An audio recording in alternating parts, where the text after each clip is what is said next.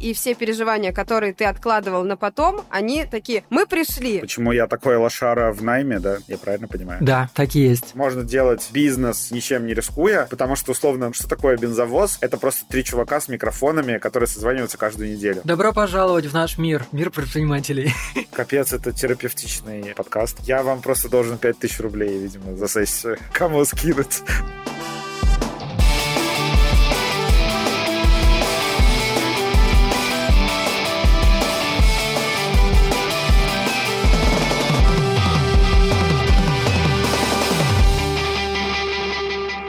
Всем привет, это подкаст «Совет директоров». Меня зовут Саша, со мной здесь Таня и Наташа. Каждую неделю мы говорим своим сотрудникам о том, что у нас серьезный совет директоров.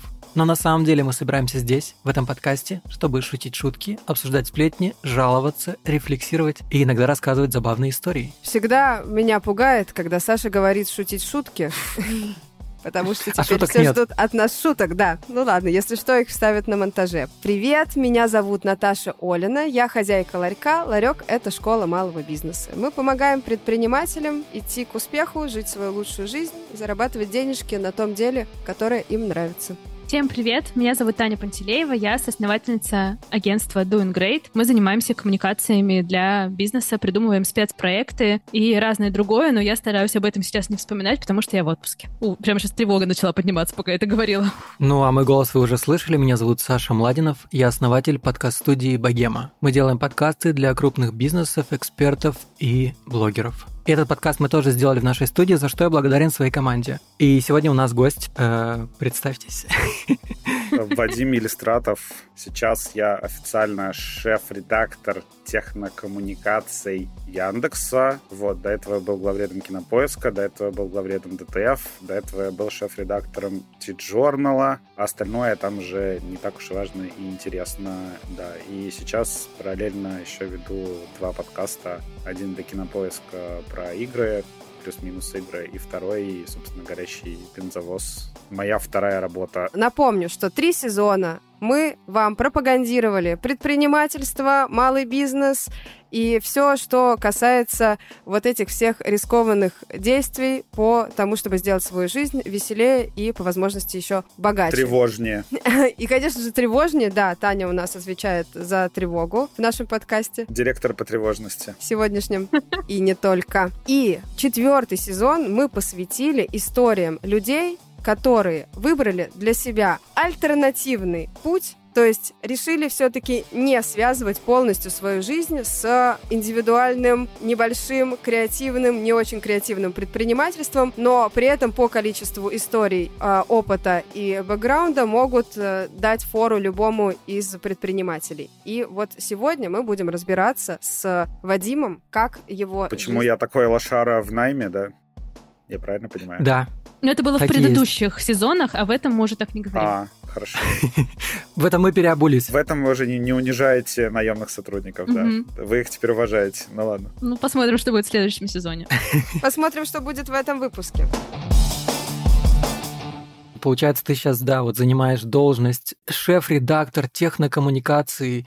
Как тебе в новой должности? И вообще, что это? Расшифруй, чем ты занимаешься? На самом деле пока сложно сказать. То есть у нас такая история, что в- э, относительно новое такое суперподразделение пиара появилось, которое именно отвечает за технокоммуникации. И наша задачка как-то внятно и консистентно рассказывать наружу про технологии Яндекс. Там, не знаю, кто-нибудь в компании делает супер крутую технологическую штуку и думает, что ну это ж фигня, там ничего интересного. И ты приходишь такой, Разрабатывают Skynet. да, и ты такой, в смысле вы считаете это неинтересным? А давайте мы это подсветим наружу, как-то интересно, креативно об этом расскажем и вообще сформируем э, Яндексу образ потрясающей прорывной компании. Вот, и у нас, ну, есть такая вот необходимость, и отчасти это привязано к запускам в компании, но запуски принципе, не в, даже в такой большой компании не всегда равномерные. То есть, например,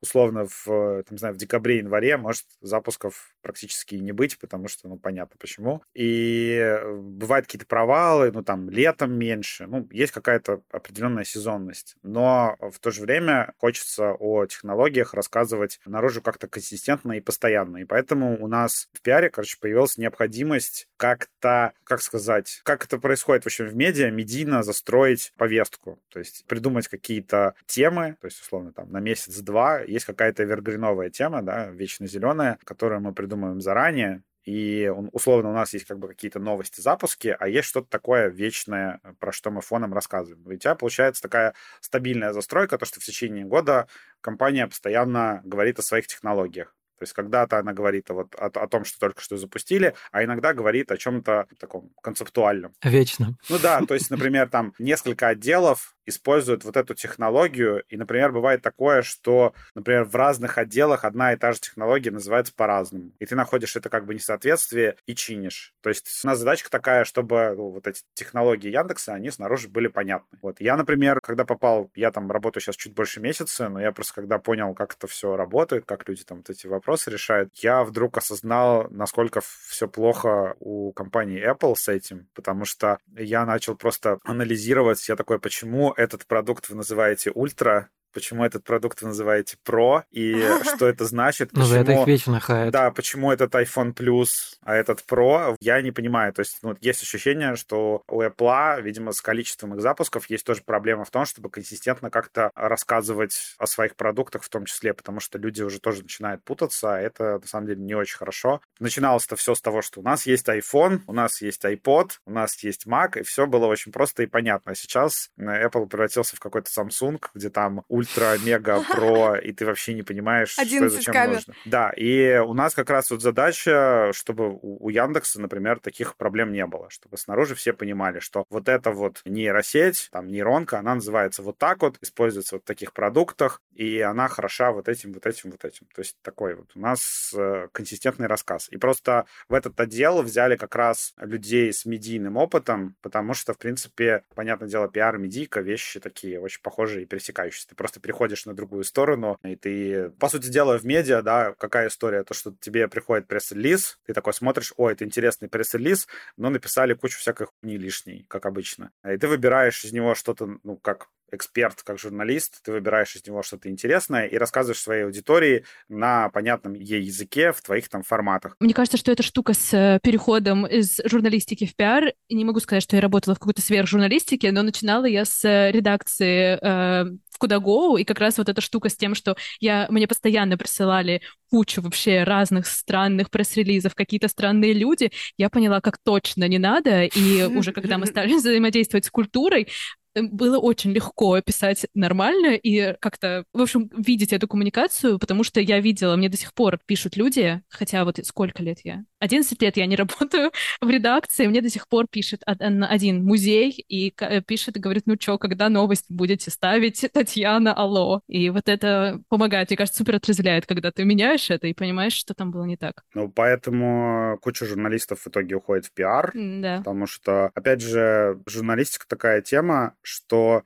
я даже знаю, кого привести в пример, что мне кажется, что вообще в целом это такая профессия для человека до 30 лет, потому что, условно, если там в новостном цикле в каком-то вот следишь постоянно за всем контентом, то ты живешь в бешеном ритме постоянном, то есть ты на самом деле практически никогда не отдыхаешь, потому что бывают какие-то срочные ночные новости, там еще что-то. Но там, условно, когда я был в T-журнале, это было прям, ну, какая-то громкая вещь могла случиться в 3 часа ночи, потому что происшествия, они не происходят по расписанию. Не выбирают время. Да, когда я пришел в DTF, стало немножко проще, потому что чаще всего, ну, там, условно, утечка по GTA 6 может случиться в субботу, да, такое бывает. Или, как у нас DTF оставался дежурный на выходные на случай, если Стэн Ли умрет. Ну, и потом Стэн Ли умер. Ну, типа такая была дежурная Жесть. шутка. Ну, потому что все новостники, на самом деле, даже в развлекательных медиа, они такие немножко мертвые внутри, поэтому они такие там... Вы поминальник по нему заранее написали? Про Стэна Ли нет. Некролог. Я просто помню, был у Кристины, я все время забываю фамилию, в общем, у Ваниной жены, она рассказывала, как на телеке делают поминальники заранее. У них там на всех есть поминальники уже готовые. Типа. Конечно, да. А можно согласовать его? Пришлите, плиз, на согласование. Это надо делать платной услугой. Ты как бы покупаешь, покупаешь подписку про и можешь э, участвовать в написании Редактировать своего, упоминальник сколько хочешь. А, своего некролога. Некротрафик в целом у таких медиа это гигантская штука, по-моему, когда вот... Некротрафик. Некротрафик. Когда умер, когда умер Мэтью Перри, Variety три недели, по-моему, или сколько уже времени прошло, в общем, несколько недель после его смерти просто опрашивал всех то есть всех, кто когда-нибудь вообще с ним, там, не знаю, вместе пиво пил, э, что вы думаете? Какой он след оставил на вашей жизни? Ну, это абсолютно нормальная тема. Я писала, когда умер Горшок, это был единственный некролог, наверное, в Кудагоу не было формата некрологов, ну вот единственное, что я прям помню день, когда он умер, и я такая, боже, ну все, я сейчас напишу, и мы сейчас прям, у нас там будет миллион лайков и репостов. Ну, конечно, так и было. И в следующий был по уровню просмотров моих материалов, это был первый, это был Горшок, а второе, что Иван Ургант ищет котят для съемок. И я подумала, боже, ну все, сейчас, сейчас мы... И позвонили из э, редакции Ургант и сказали, умоляем, снесите это. Мы больше не можем получать фотографии котят. Я подумала, ну все, я состоялась. Состоялась. журналист этого издания, могу уходить. Куда go, надо было просто сделать какую-нибудь подборку там пять памятных мест. Ну, это уже потом из было. жизни горшка. Я думаю, там да, есть. В Санкт-Петербурге. Мы можем загуглить, там точно это есть. Пять подворотен.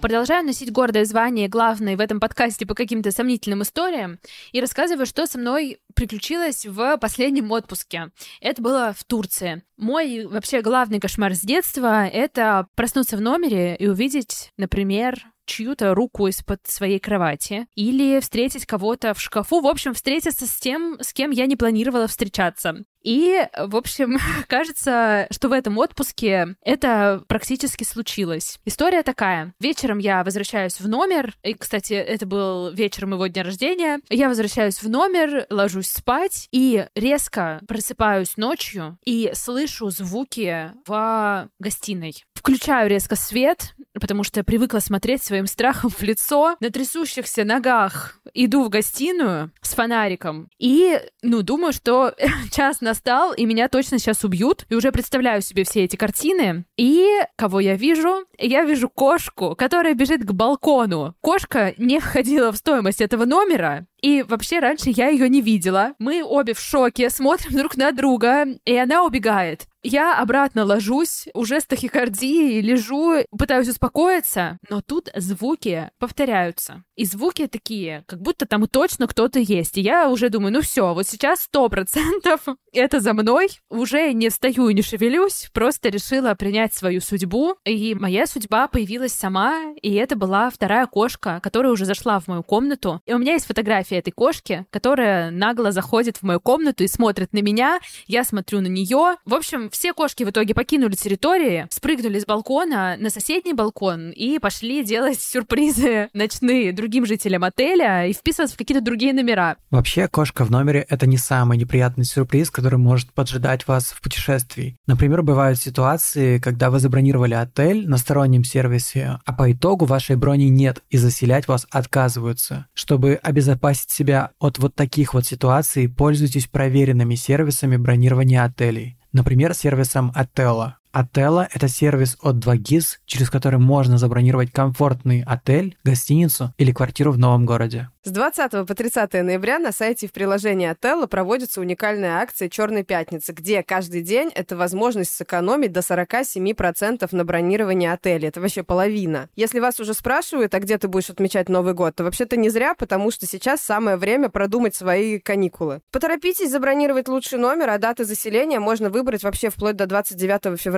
Хотя, ну, понятно, какие даты если вы планируете каникулы. Вот что вас ждет в рамках акции. Скидка 10% на любое бронирование по промокоду Black Совет без ограничений по сумме скидки. От 15 до 35% скидки от отелей, которые можно найти через фильтр «Черная пятница», обмен бонусов Сбер «Спасибо» на скидку до 99% и кэшбэк 10% при первом бронировании и 5% при повторном. Подробная информация, как обычно, по ссылке в описании этого выпуска. Смотрите. И, конечно, напоминаю вам и себе про то, что отдыхать так же важно, как и работать. Поэтому подбирайте свое идеальное место отдыха вместе с отеля, а мы пошли записывать новые выпуски, чтобы вам было что слушать во время длинных выходных.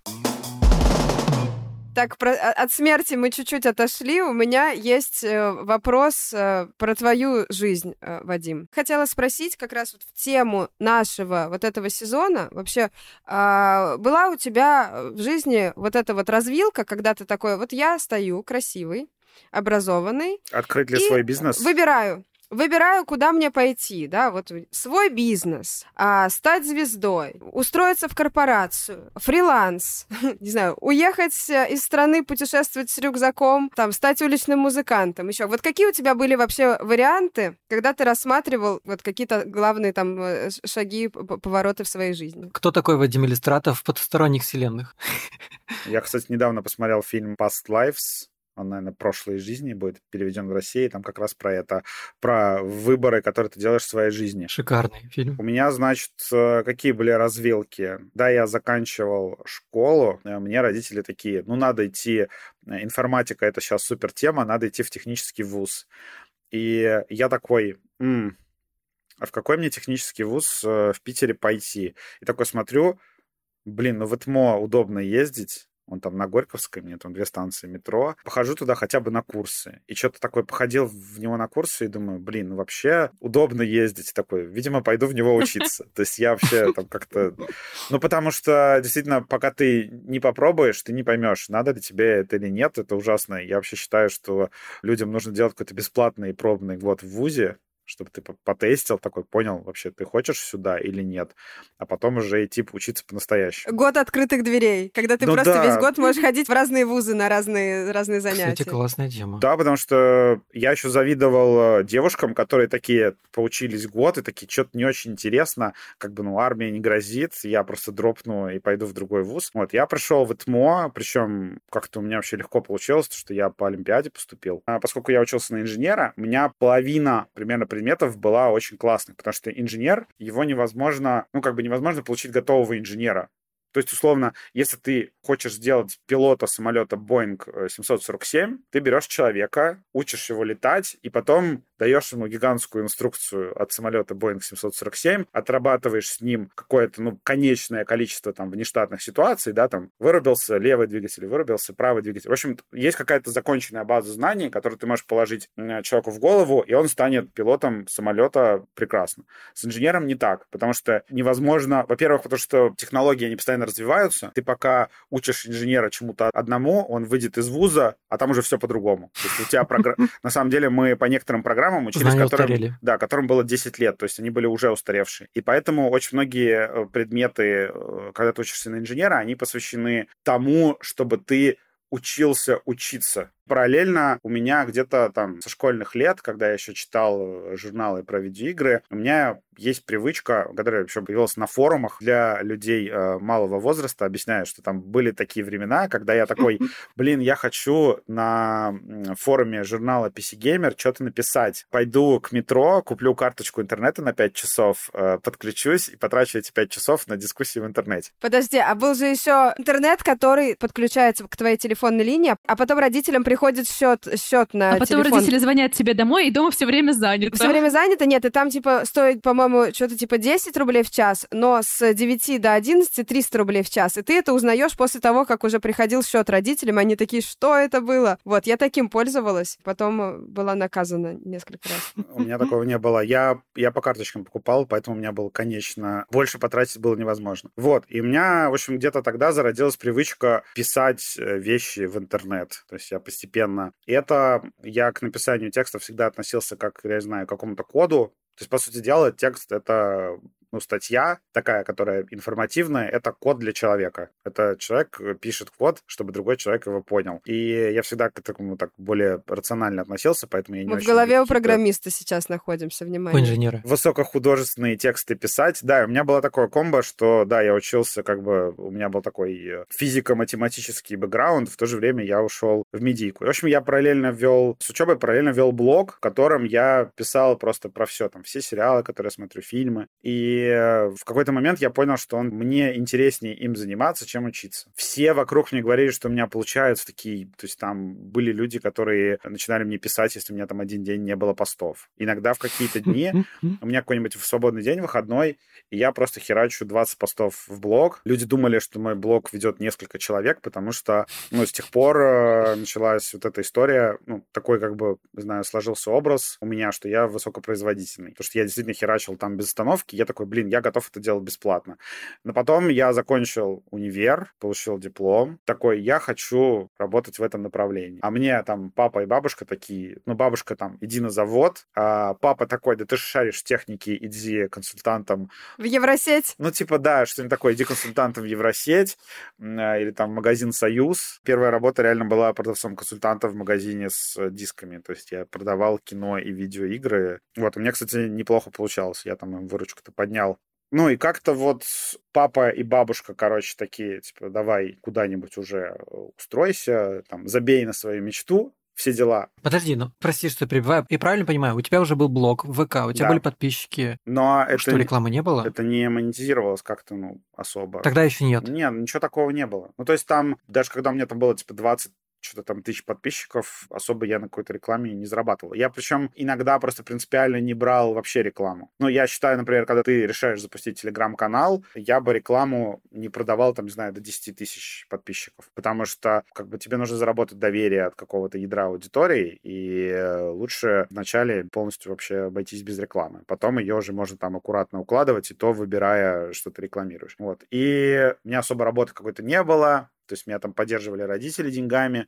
Это было около года еще после универа. В общем, я был в таком плавающем состоянии. У меня как бы, с одной стороны, меня пилит отец и бабушка, с другой стороны, мама говорит, ну, типа, давай если тебе нравится это, давай пробивайся, ищи какой-то вход в медийку. А медийка — это такая как бы закрытая семья. Вот если ты не в друзьях в Фейсбуке, да, теперь который надо проговорить, что он этот экстремистский и запрещен в России, если ты не в друзьях в Фейсбуке, там, у всех нужных людей, то ты просто некоторые вакансии даже не увидишь. То есть очень часто появляется вакансия, она сразу же закрывается знакомым знакомого. То есть это такая закрытая семья, в которой очень сложно прорваться. И у меня была проблема в том, что как без опыта в медике полноценного попасть в нее. И вот у меня случилось там несколько прорывов, что я сначала по знакомству попал в Variety Russia, и у меня появился такой бэкграунд, что я там поработал новостником, писал новости, ну, по сути дела, в основном переводил новости с англоязычного Variety на русский язык. Вот. И потом ко мне наконец-то пришел Никита Лихачев э, из T-Journal, э, попросил написать текст. Они как раз тогда перезапустили TJ, вот, и пробовали новые форматы. Я им написал текст, по-моему, про фильм «Гравитация»,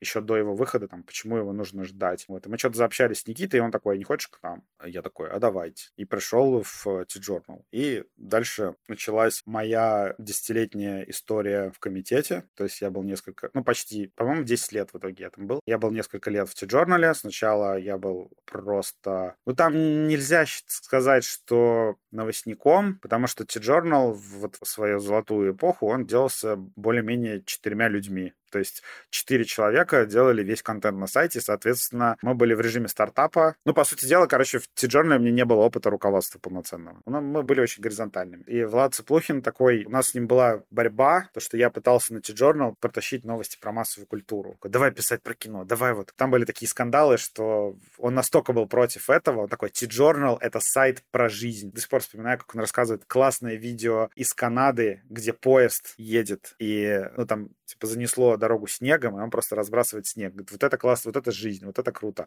А вот эти все ваши видеоигры, фильмы, это срань. Вот. И потом э, все-таки удалось его уговорить. Я просто мечтал такой, давайте запустим, ну, я уже понимаю этот формат комитета, да, как делается VC.ru, как делается T-Journal. Я такой, давайте запустим то же самое, но про индустрию развлечений. То есть будем писать там супер качественные там, без всяких слухов, э, без всякой вот этой лишней э, шелухи, крутые новости о кино, об играх. Вот, будем делать такое крутое медиа. И Влад очень долго сомневался, а потом его, по-моему, братья Бухманы, которые из Playrix, как бы, ну, ему сказали, как бы, а чё бы нет. И мы тогда запустили ДТФ, и меня поставили главредом, возложив на меня на самом деле, ну, такие немаленькие надежды, потому что, по сути дела, опыта руководства у меня до этого не было. Сколько лет ты там проработал? Пять с половиной. И получается так, ну, я бы, на самом деле, в идеале надо было уходить где-то через три с половиной года, потому что последние два года я такой сначала... М-м, я устал, выгорел и уже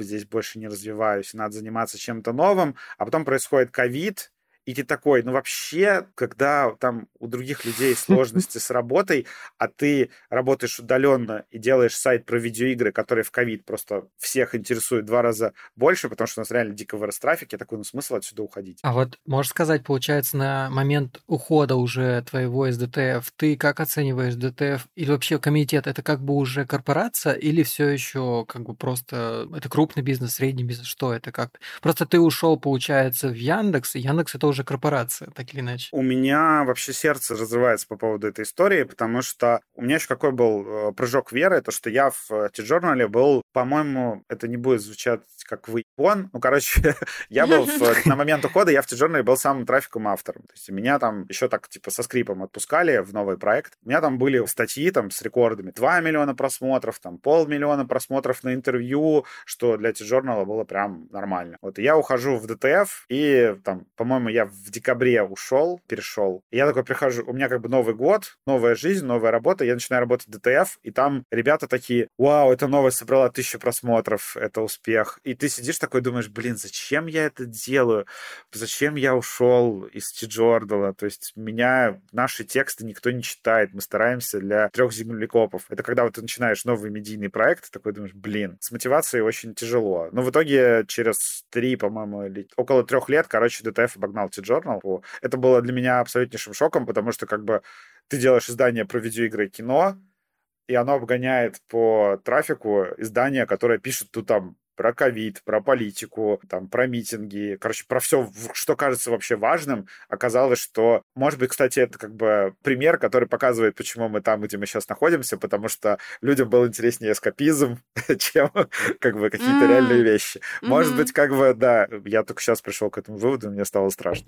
Вот. Я в ДТФ, я строил новостной отдел, это было мучительно, потому что сначала у нас ни хрена не было денег, было тяжело нанимать новостников, потому что у меня были очень высокие требования к новостникам, а гонорар им начальство выделяло там 30 тысяч рублей. И ты приходишь к человеку и говоришь, слушай, тебе надо как бы в совершенстве знать английский, разбираться в юридических вопросах, в технологиях, графике игровой, в железе, в индустрии кино, очень хорошо в каких-то финансовых отчетах, писать это все просто за 10... Уметь жонглировать. Да, писать это все за 10 секунд, и э, мы тебе даем 30 тысяч рублей. И у нас была такая история, у нас была супер текучка, потому что к нам приходит студент, чуть-чуть у нас поработает, его куда-нибудь схантит место получше, а я сидел, я просто обучал людей для других изданий. И пришел к такой точке, когда мы наконец-то собрали стабильно работающий новостной отдел, мы нарастили зарплаты. У нас в итоге, короче, на пике было там в районе 20 человек в редакции, то есть куча выпускающих редакторов, которые делали разные тексты в такие горизонтальной структуре, полноценный отдел новостей, очень, наверное, один из самых ну, такой отдел новостей, короче, у нас был самый большой отдел новостей вообще, то есть больше, чем в T-Journal, по-моему, и в Весеру. То есть у нас было четыре новостника, которые по сменам работали, в то же время был еще внахлёст специальный новостник по железным новостям, и сверху над ними еще сидел глава отдела новостей. То есть у нас был очень большой отдел новостей, но это по трафику очень сильно окупалось. Ну, это была такая ситуация, что к нам в итоге другие как бы здания комитета, по-моему, там была какая-то встреча, я помню, что я очень сильно удивился, такие нас спрашивали, а как вы работаете с новостями, а как вы сформировали формировали отдел новостей. У меня был шеф-редактор Олег Чемде, мы вместе делали ДТФ, мы были, на самом деле, как оба главные редакторы, такая как бы, как, как будто, короче, у нас была вот такая двуглавая система руководства. Я делаю то, что Олегу неинтересно, а Олег делает то, что мне неинтересно, и у нас было такое четкое разделение. Это Нормальное было... партнерство. Да, это было, это было супер кайфово, и ДТФ э, во многом состоялся в том виде, в каком он был благодаря Олегу. Его как бы нельзя вообще недооценить его вклад. И потом потом, э, значит, мы находимся на пике. В комитете 100, суммарно около 100 человек делает DTF VC.ru Journal. Там еще как бы куча разработчиков, ну, там отдел продаж. Ну, короче, там мы вышли за 100 человек и стали такой как бы...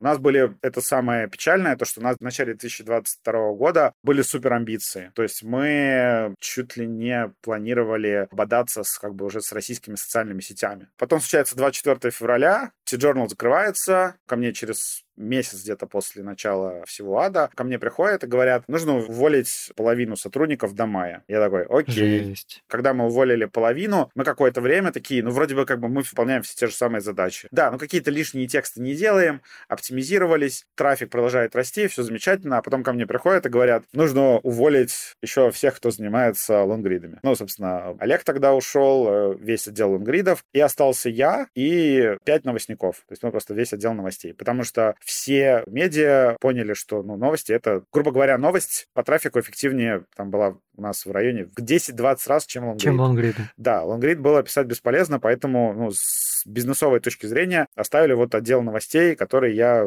собирал. Получилось, что я такая в этот момент немножко королева Англии.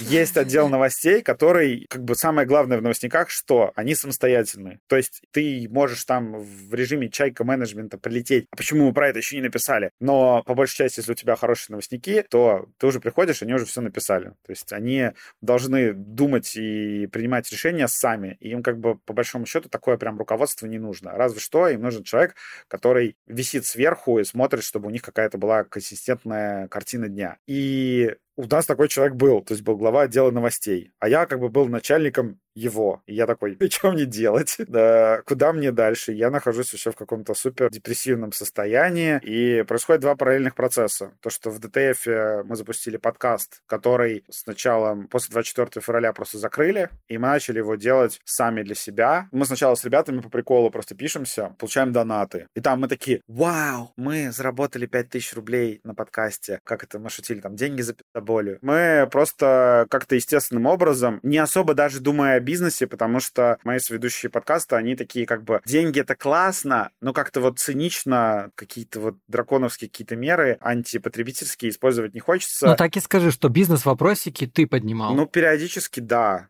Наверное, скажем так, я понимал бизнес-вопросики чуть чаще, чем ребята, но потом они как бы, когда поняли, что это может быть э, чем-то большим, они тоже стали понимать. В общем, я бы... Я надеюсь, что они на меня не обидятся, потому что я иногда считаю, у меня синдром самозванца, я считаю, что я там в подкасте просто такой, там, типа, как бухгалтер, что моя роль там э, не важна, я просто помогаю двум талантливым ребятам э, делать крутую штуку. Неправ... Это неправда. Я являюсь слушателем этого подкаста, все на своих местах, на самом деле в этом плане нет проблем. Я хочу просто немножко контекста для слушателей дать. Есть такой подкаст, называется «Горящий бензовоз». Раньше это был ТТФ-подкаст. Сейчас подкаст уже сотый выпуск выпускает. Вот буквально на прошлой неделе. И еще много закрытых выпусков. У ребят очень много контента поивольного. И в целом он зарабатывает чисто с аудиторией. Да, это самое необычное для меня. Во-первых, я все время занимался медиа с очень большой аудиторией, то есть, условно, ты работаешь в DTF, ты такой, меня читают миллионы. А когда мы начали делать подкаст, я такой, нас слушает 3000 человек. Я такой, ну, как бы, как это оценить, как это почувствовать?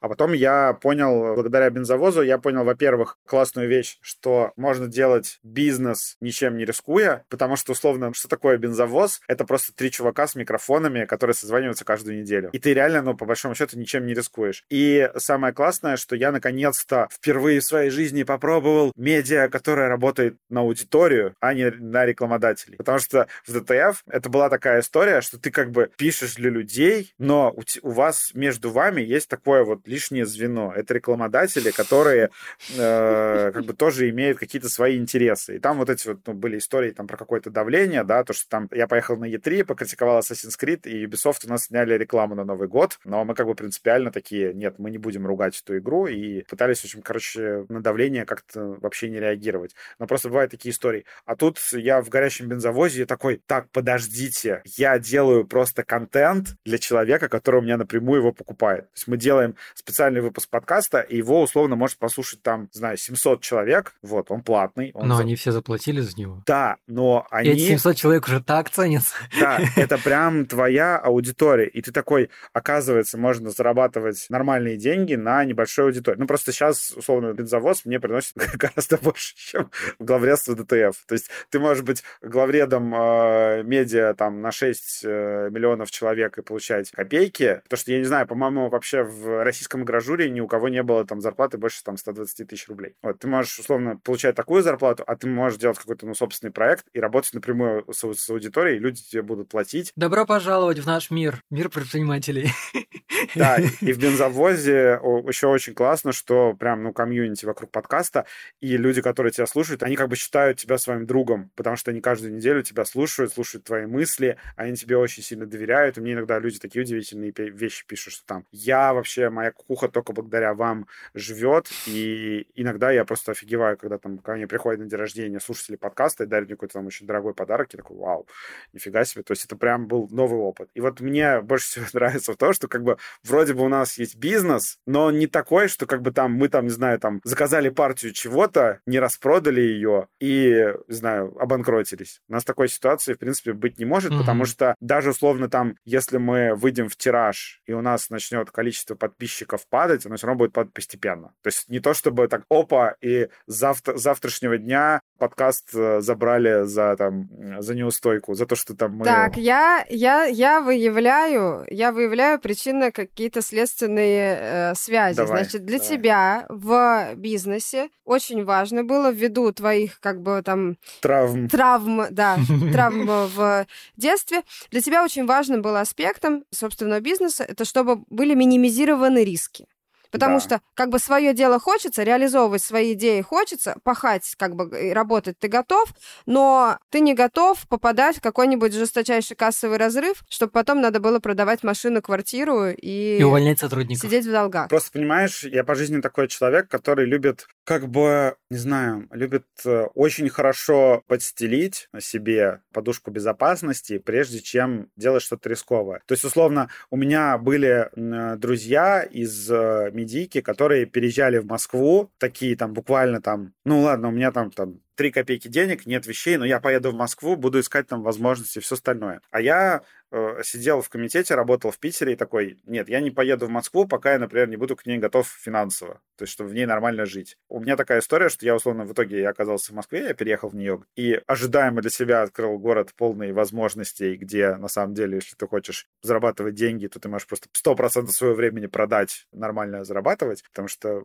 у меня сейчас такая история, что там, типа, у меня уже два подкаста, плюс я еще там записываюсь для одного проекта, записываюсь для другого проекта, и у меня сейчас больше проблема такая, ну, чтобы найти свободное время, а не где взять деньги. Вот, я к Москве, как бы, я в Москву сразу же приехал, типа, опа, и нормальные условия, то есть сразу же там, типа, нормальная квартира, нормальный уровень жизни, и я в Москве сейчас чувствую себя суперкомфортно, меня не было такого, что я там, типа, с одним чемоданом бежал в другой город. И у меня вот такая история, что мне кажется, что даже про бизнес я не хочу, там, не знаю, залезать в долги, еще что-то. То есть, например, если бы я все-таки залез в это, в это дело, то я бы хотел, короче, в найме заработать какие-то деньги и потом может быть, там, вложиться в какой-то бизнес, либо запустить какой-то бизнес, там, в зависимости от того, сколько я накоплю денег, но чтобы это были не мои последние деньги, чтобы у меня вот не было такой ситуации. Поэтому я не исключаю возможности, что я полезу когда-нибудь в бизнес, который, где я буду рисковать э, своей жопой, но хотелось бы иметь Но- какой-то контроль. Да, то есть... Ну, исключаю. На самом деле, про то, что ты рассказал сейчас, из разряда того, что ты не любишь рисковать, у меня в голове сложился пазл, что, наверное, проще прийти в крупную компанию и за счет компании реализовать свои идеи. И так ты и делал. Во-первых, работать э, в крупной компании вообще супер круто и 10 из 10. Давайте, бу- давайте сделаем этот... Чек-лист плюсов работы в крупной компании. Людям, которые думают, там, условно, не знаю, попадать им или не попадать в условный Яндекс, мне кажется, что за год в Яндексе я получил больше полезного опыта, не знаю, чуть, чуть ли не чем за всю остальную жизнь, потому что я, на самом деле, не могу судить обо всех больших корпорациях, потому что я пока работал только в одной, но, блин, когда я пришел, я просто офигел, потому что, понятное дело, что, короче, в любой компании есть какие-то там проблемы, да, которые невозможно без них существовать, но вот буквально, по-моему, в каких-то первых буклетах было написано, что там Яндекс — это компания, где практически любому сотруднику ты можешь просто назначить встречу и поговорить с ним. Понятное дело, что условно ты такой там не пишешь там, не знаю, топ-менеджеру, слушай, у тебя есть часик, а, расскажи мне, как жить. Но люди, которые там могут быть, там, не знаю, нам много грейдов тебя выше, намного опытнее тебя, ты можешь им просто назначить встречу, поболтать, и они поделятся с тобой каким-то супер ценным опытом. То есть,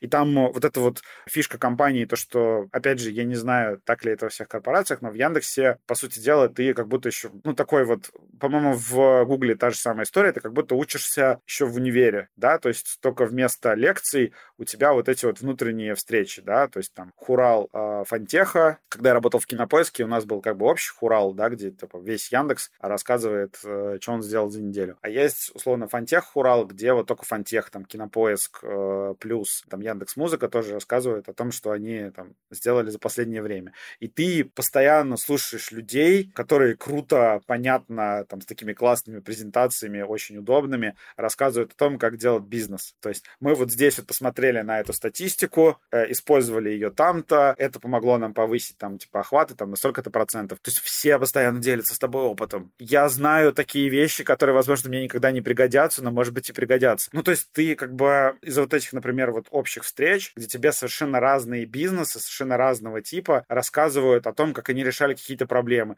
И ты узнаешь там, как там, вот там налаживали работу с курьерами, допустим. Вот там вот узнаешь, как там решали какие-то там мелкие вопросики в такси. То есть, условно, ну там ты, ты узнаешь, например, как работает такси, если к водителю с нарушениями слуха садится пассажир с нарушением зрения. То есть, типа, как менеджерить такие ситуации? да. И тебе, короче, постоянно вот это вот все рассказывают. То есть, как э, люди, когда делают бизнес, какими они проблемами сталкиваются в реальной жизни. И ты, если ты достаточно любопытен, потому что, ну, условно, там, мне кажется, есть в любой компании тоже актуально, есть люди, которые такие, так, я пришел в свой отдел, и меня интересует только мой отдел. Вот. А я, когда пришел, ну, я работаю в Кинопоиске, и я смотрел всех Уралы постоянно. То есть, мне просто интересно, типа, а что там делает такси? А что там делает лавка. Вот, потому что я супер такой пользователь продуктов Яндекса, поэтому мне просто интересно все. И там условно там про запуски в других странах ты просто узнаешь, как там, ну, как бизнес подстраивается, например, там, чтобы что-то запустить, там, не знаю, в Арабских Эмиратах. И такой, вау, как круто, как здорово. Вот. И у тебя, короче, идет сплошной поток вот этой вот э, информации, которую тебе супер опытные, вообще лучшие, там, одни из лучших профессионалов на рынке дают бесплатно. Ну и плюс еще как бы там есть там и настоящие курсы, да, то есть ты можешь там а, записаться на какие-то курсы, там, повышение какой-то квалификации и все остального. И это все внутри варится, бурлит, и я с этого прям дико кайфанул. Я такой, нифига себе. Ну и плюс ты приходишь в большую корпорацию, как вот я там, несколько месяцев назад, я с другом рассуждал, а вот а что, если у меня просто будет два популярных подкаста? Я просто буду на них жить. Он такой, братан, ну как бы ДМС, там, не знаю, питание. ДМС! Свои да, приколы. Да, какие-то вот эти вот какие-то базовые штуки. Говорит, ты можешь условно зарабатывать знаю, основную массу своих денег, например, на подкастах, но ты можешь устроиться на какую-нибудь должность в корпорации, такую, типа, нормальную, и э, от нее получать еще какие-то плюшки, потому что это как бы и комьюнити. На пенсию да. выйти Да, можно, на пенсию. Ребят. Это, это и комьюнити. Декрет, декрет. Кстати, да и доступ к какой-то крутой информации, поэтому очень много плюсов. И я вот, например, э, по сути дела, в комитете, да, я работал там, ну, мы все, все практически время работали в режиме стартапа. И у меня единственное, что я получал, по большому счету, от компании, это зарплата, отпуск и больничный. И вроде бы из бенефитов э, как бы все, то есть как бы ничего по большому счету не было. Более того, я работал с дома, то есть я использовал свой компьютер, свое электричество, и это никто не покрывал. А тут, как бы, когда ты устраиваешься в большую корпорацию, тебе быстрый Wi-Fi, вот мы тебе выдаем новый хороший ноутбук. Еще, ну, как бы, если ты заболеешь, пожалуйста, ДМС, мы решим все твои проблемки. Это как будто у тебя родители появляются, которые тебе... Ну, в каком-то смысле, да. И для меня, например, абсолютным шоком вот это вот, ну, покрытие расходов на питание. То есть то, что, ну, в Яндексе тебе, типа, сумму каждый месяц переводят. Ну, типа, на бейдж твой кидают деньги на еду. Я такой, в смысле? То есть ты как бы, у тебя потребность, ну, базовая поесть, она закрыта. И ты такой, то есть вот эти вот оставшиеся которые деньги, которые я зарабатываю, я могу потратить. Ну, потому что для меня раньше было условно там, я там, как и большая часть россиян, я половину там доходов тратил в месяц на еду. Ну, там, uh-huh, понятное uh-huh. дело, там сходить в какой-то рестик, там что-то вкусненькое поесть, там не то, чтобы я там прям ужимался в этом плане, но тем не менее ты такой, еда — это там значительная часть моих расходов. И сейчас ты просто пять дней рабочих когда ты ездишь в офис, ты просто питаешься на работе, и ты не тратишь деньги на еду, и у тебя тоже ломается мозг. Блин, это реально, да. Да, и ты начинаешь думать о том, что как бы ты свою зарплату, ты условно можешь потратить там, чтобы там в ресторан сходить и поесть как-то вот, типа, выше базового уровня, покруче, повымпедрежнее. И у тебя появляется какое-то глобальное чувство защищенности. То есть то, что, ну, это как раз как вот, типа, к вопросу HR привлекательности, что тебе люди твои базовые потребности закрыли. И они такие говорят, это, кстати, очень классно помогает работать, когда ты такой, так, ну, по сути, все базовые вопросики у меня решены. Ну, там, условно, есть какие-то там еще вот эти истории, что, типа, там, как ну, почти у всех больших компаний, там, условно, фитнес-клуб есть в офисе, но я сначала такой, вау, вау, это очень круто, можно еще и за фитнес не платить. Вот, а потом что-то походил и понял, что ты когда поработаешь, ну, ты там работаешь, например, до 7, потом идешь в зал, и такой выходишь из офиса, там, не знаю, в 9, в 10 вечера, и у тебя ощущение, как будто ты все это время работал, несмотря на то, что ты был как бы в зале, в офисе, uh-huh. у тебя ощущение, как будто у тебя не было разделения тренировки и работы, они склеились вот в это в одно нечто, и у тебя такое неприятное ощущение, что как будто ты все это время работал. И я такой, лучше я буду платить за зал и ходить в него в отдельное место. К тому же, не знаю, как-то пухтеть, потеть при коллегах. Тоже такой думаешь, ну, нет, это стрём. И, короче... Слишком личное. Да, и перестаешь, в общем, ходить в зал. Да, но в то же время там как бы эти бенефиты есть, и многие ими пользуются. Ну, бывает такое, что я, кстати, супер классная тема, я слышу, что... Ну, бывает у людей, например, много синков в день, и бывают синки, где тебе нужно просто послушать, что говорят другие, чтобы быть в контексте. А, и ты бегаешь в этот момент. Да, мне рассказала вот, э, подруга лайфхак, что она просто во время этой встречи идет в зал и час херачит кардио, пока слушает встречу. Я такой, блин, это же гениально. Реально. Да, то есть в таком случае, да, зал действительно круто работает, но я обычно больше по силовым, с которыми, конечно, тяжеловато. Мне кажется, знаешь что? Мне кажется, вот сейчас очень интересная у нас раскрылась э, в нашей вот сегодняшней беседе тема, которую мы еще в нашем подкасте не поднимали, потому что мы рассматривали там бизнес, предпринимательство с разных э, сторон, и всегда совмещение найма и бизнеса мы рассматривали с точки зрения, когда ты просто... Это плановый такой переходный этап, когда ты себя э, подстраховываешь и ты ставишь себе какие-то цели, типа когда ты наконец-то сможешь уйти из этой корпорации, перестать надять работать и работать на себя. А здесь ты, ты рассказываешь, и судя по... В то время Вадим рассказывает с горящими глазами, как классно работать с нами. Нет, я, я просто понимаю, Мне что... нравится как раз вот гибрид. Да, да, да, то, что тебе нравятся твои проекты и реализовываться в них, и при этом что-то я не, не чувствую, что ты собираешься уходить из корпорации корпорации. То есть у тебя как будто есть две карьеры, у тебя есть какие-то цели за, и задачи, и какие-то там новые там вершины, которые ты хочешь достичь именно в найме, в своем развитии, и при этом есть еще куча разных идей, которые ты уже самостоятельно ни от кого независимо запускаешь. Вот скажи, пожалуйста, как ты думаешь, вот почему у тебя получается это, а вот много у кого нет? Как бы, если честно, мне кажется, что у меня случайно получилось. То есть вот, ну... Это каждый про себя думает. Может быть. Просто, во-первых, вот это это вот не двуликость, скажем так, параллельность двух процессов в моей жизни, она на самом деле мне свойственна. Я просто, я напомню, что я начинал там историю про себя с того, что я учился в универе и параллельно занимался абсолютно другой вещью, никак не связанной с универом, которая тоже была моей полноценной деятельностью.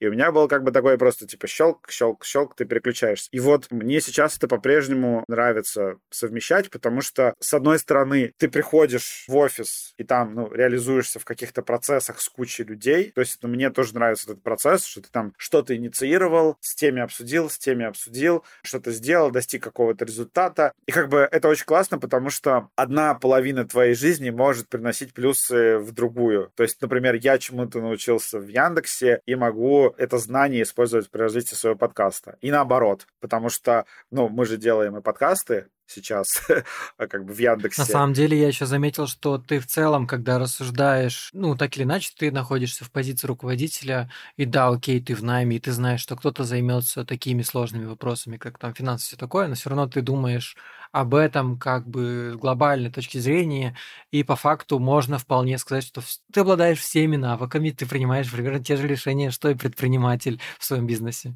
Я не могу сказать, что, кстати, я обладаю всеми навыками. Сейчас, по моим ощущениям, кстати, я ушел, типа, у меня уровень не изменился, да, там, грейд, ничего такого не изменилось, э, когда я перешел в пиар. Но мне кажется, что вот когда я был в кинопоиске, да, у меня была чисто менеджерская позиция. Там был такой странный момент, что я как раз пришел, и от меня просили, типа, только менеджерством заниматься. А у меня есть такая привычка, мне кажется, в принципе, когда ты ищешь себе работу, главное понять вообще, что ты хочешь. И у меня как бы по старой привычке еще от, от вот этой вот горизонтальной структуры комитетовской у меня было все время желание иногда спускаться и, короче, настраивать какие-то мелкие процессы, потому что мне это просто нравится. Я когда э, работал в Кинопоиске, я мог войти в чат и помочь сочинить пост какой-то там для Телеграма. По идее, я как бы вообще не должен этим заниматься, но мне это просто интересно. И мне вот нравится как бы так вот как бы менять масштаб, даже, не знаю, в течение дня своей деятельности. То есть ты можешь там придумать какую-то стратегию, там еще что-то. Вот, сейчас мне кажется, что я пришел в, ну, даже не кажется, я сейчас пришел в менее менеджерскую позицию, где побольше вещей надо делать самому. И вот где-то кем-то руководить, да, но я бы даже сказал, что сейчас вот как раз я в той позиции, где я могу больше делать сам. Я, не знаю, по итогу месяца могу сказать, что я себя здесь более комфортно чувствую, потому что, ну, мне кажется, сто процентов менеджерить мне было бы скучно. То есть вот, может быть, если менеджерить с, с наймом постоянным, например, когда ты в растущей компании, мне интересно обучать э, новых сотрудников. То есть, условно, когда в, там, в ДТФ приходил э, новый новостник, мне было в кайф человека обучить работать, как нам было нужно. Вот. А когда ты, условно, там, у тебя, например, там, стоп на наймы, или там, пока вот ограничен бюджет, и ты просто работаешь в каком-то коллективе, и тебе нужно там просто менеджерить процессы, это бывает в чистом виде, ну, скучновато. То есть ты такой, ты просто, ты за всех отвечаешь, в то же время, если кто-то из твоих сотрудников накосячит, ты за это получаешь по жопе, и ты такой как бы, руководить, конечно, прикольно, это звучит пафосно, но в каком-то контексте это такая, ну, самая, наверное, тяжелая работа, потому что ты начинаешь думать о том, блин, а вот это, я не знаю, как описать, это, грубо говоря, что ты такой директор картофельного завода, а вот, я не знаю, там, нарезают картошечку по кайфу твои сотрудники, а, а ты этого не делаешь, потому что ты просто такой сидишь э, весь день вот в этих в экселевских таблицах и смотришь, чтобы все сходилось, плюс-минус. Короче, когда вот я совсем удален, далеко от, нахожусь от производства контента, от непосредственно какой-то творческой части, я чувствую себя несколько угнетенным. Поэтому сейчас мне кажется, что я как бы, ну, перешел вроде параллельно, но в вакансию, в которой как бы мои обязанности перефокусированы в более подходящую мне сторону, скажем так. Ты сейчас описал мое состояние. У нас вроде подкаст-студия, но я делаю только вот этот подкаст, все остальные подкасты делает команда, и я как бы сложно себя причислить к тому, что это сделал подкаст как бы я. Это просто сделала моя команда. Я там... Вот это я тебя понимаю в этом плане. Это реально угнетает иногда. Да, поэтому грубо говоря, про вот эти две параллели, да, вот. И в то же время, когда ты пришел, условно, в большой компании, есть там свои проблемы. Например, э, чтобы запустить какой-то процесс, тебе нужно синхронизироваться с огромным количеством людей. Ну, потому что, понятное дело, что в большой корпорации, когда много людей, не знаю, чуть ли не половина твоего рабочего времени уходит на синхронизации. Так, я что-то придумал, я хочу это сделать, М, мне надо узнать у, не знаю, 60 человек, не придумали ли они то же самое, не делают ли они это параллельно, а если делают, присоединиться к ним, а корректно ли это с точки зрения безопасности, а сойдется ли это все по бюджету. И ты, короче, чтобы какую-то да, простую достаточно идею реализовать, ты там, у тебя много каких-то синков, обсуждений и всего остального. Это может быть минусом, но в то же время это как бы и плюс больших корпораций, потому что есть система противовесов. Когда вокруг столько людей, с которыми ты постоянно синхронизируешься, очень сложно сделать хуйню. Твое решение, твою идею послушают послушают и перепроверят такое количество людей, что в итоге она либо там придет к какому-то более здравой реализации, либо вообще будет отменена. Там, ну, с ней что-то произойдет такое, что, а, короче, будет какой-то разумный результат. Но в то же время, когда ты вот такой весь день там дергаешь за ниточки, так, ага, надо с этим поговорить, с этим поговорить, с этим поговорить, а потом приходишь домой, и у тебя такой маленький садик, свой подкаст, в нем, э, в нем ты и еще два человека. И ты быстро, быстро, быстро все принимаешь, все решения. Да, и вы садитесь такие, так, ребят, давайте, короче, сейчас обсудим один момент. Я хочу вот эту рубрику в подкасте поменять. И ребят такие, ну давай, да, давай. И со следующего выпуска ты уже по-другому ее пишешь. Или в этом же, прямо да, сейчас. или в этом же прямо сейчас. И такой, Господи, какой кайф. То есть, ну, ты просто... Почему это, кстати, как раз в том числе как защита от выгорания, то, что у тебя просто разный вид деятельности. Короче, ты за то, что отдых — это смена, смена видов деятельности. И ведутся дискуссии да, бесконечные да, на, на эту тему, да? да? Ну, получается, да. что ты вот такой человек. Это супер мое, да. То есть, условно, если у меня две очень разные работы, то я на каждой из них отдыхаю от второй. Это, кстати, mm, это, mm-hmm. это, блин, сейчас, это короче... мы запишем. Капец, это терапевтичный э, подкаст просто. Я сейчас... Я вам просто должен 5000 рублей, видимо, за, за сессию. Кому скинуть? Наши ИП всегда открыты. Вот если вы еще скажете, что во всем виноват мой батя, вообще просто 10 переведу. Наташ, начинай. Философский вывод. Батя, батя не виноват. Батя помог тебе... Да батя классный вообще. Сформировать финансовую подушку, и в э, сложный день и сложный год она тебе наверняка помогла, хотя бы морально. Батя помог тебе двигаться спокойно по карьерной лестнице, не бросить институт, ходить да. в школе на все, на все уроки и развиваться стабильно, постепенно, спокойно, без каких-то лишних рисков и каких-то резких э, движений. При этом, ну, скорее по... всего, у тебя Нет, все вот с этим вот work-life balance, но наверняка ты как бы устаешь. Я не думаю, что у меня все нормально с work-life balance, потому что... Вот потому что у тебя work-work balance, мы поняли. Но знаете еще, что мне кажется? Мне кажется, что мы можем с вами продолжать эту беседу бесконечно и открывать новые-новые вкладки в э, нашем... Надо как-то интересно, в нашем, интересно завершить. В нашем да? диалоге, да-да-да. Давайте сейчас это все, все подведем. Как я вижу, вот основные очень э, как бы интересные вещи мы обсудили. Мы обсудили вообще твой путь становления, карьерные какие-то выборы и так далее. Путь какие-то самурая. При... Ну, да, путь, несколько путь случайных самурая. совпадений, которые привели Те самые, в эту да, точку. Да, что хочу в, вкинуть на самом деле про родителей. Я тоже очень... Вот недавно я задумывалась на эту тему, потому что мне казалось, что я такая молодец и каких-то там определенных своих там э, успехов достигла, не имея под собой вот базы из э, там богатых родителей, которые отправили меня учиться в Лондон, без богатых родителей, которые дали мне денег на мой первый бизнес, чтобы я попробовала, без каких-то связей, чтобы мне кто-то помог, и как будто у меня такое было, что типа по поводу родителей, что только вот они только слишком сильно переживали, когда я все-таки решила не работать по профессии, а начала заниматься там бизнесом сразу с, мол- с молодого возраста. То есть я такая, единственная моя вот оглядка назад была в том, что не сразу меня начали поддерживать и переживали, что у меня не получится. Но потом я с другой стороны это все посмотрела, и что на самом деле вот та самая как бы привилегия, вот мне кажется, можно так назвать, вот привилегия действительно сильной, которая очень-очень упрощает жизнь человеку, является не то, сколько денег было у родителей твоих и сколько они их тебе дали, а то, как они тебя поддерживали в детстве и в подростковом возрасте, и в моментах твоего, твоих каких-то вот этих жизненных выборов. И я понимаю, что благодаря тому, что меня поддерживали родители и в школе, и в институте, и правда, они мне всегда говорили, что ты учись, да, там мне давали, я не знаю, там 200-500 рублей в день, но говорили, ты сейчас учись, и вот пока учишься, выбирай, чем ты, в принципе, по жизни хочешь заниматься. Не надо идти работать официанткой. Ты просто иди, ходи на кружки, ходи в институт, мы тебя там, например, а, прокормим и так далее. Я понимаю, насколько это как бы сильная поддержка. Насколько сильная поддержка, что мои родители просто, мне кажется, чуть не умерли от страха, когда я сказала, кстати, спасибо за поддержку меня, пока я получала высшее образование. Я работать по специальности не пойду, я открою вот тут заведение. Но то, что они мне не запрещали, не сказали, что не было преодоления вот этих вот скандалов, это тоже, я считаю, очень важный, важный момент. Это не для того, чтобы сейчас расстроились все, кого не поддерживали родители, а, наверное, для того, чтобы больше, наверное, ценить ту поддержку, которую смогли родители дать, потому что всегда кажется, что это недостаточно, особенно учитывая, что модно искать свои какие-то детские травмы, потому что, типа, это из-за этого, это из-за этого, но если посмотреть с другой стороны, то можно, можно понять, сколько, сколько тебе положительного дала твоя семья и каких кочек ты смог избежать. Ну, есть синдром самозванца, но окей. Ну, там, стыдно зарабатывать деньги, ну, там еще какие-то штуки. А если с другой стороны покопаться, мне кажется, что можно в этом, типа, искать силу. И я такая думаю,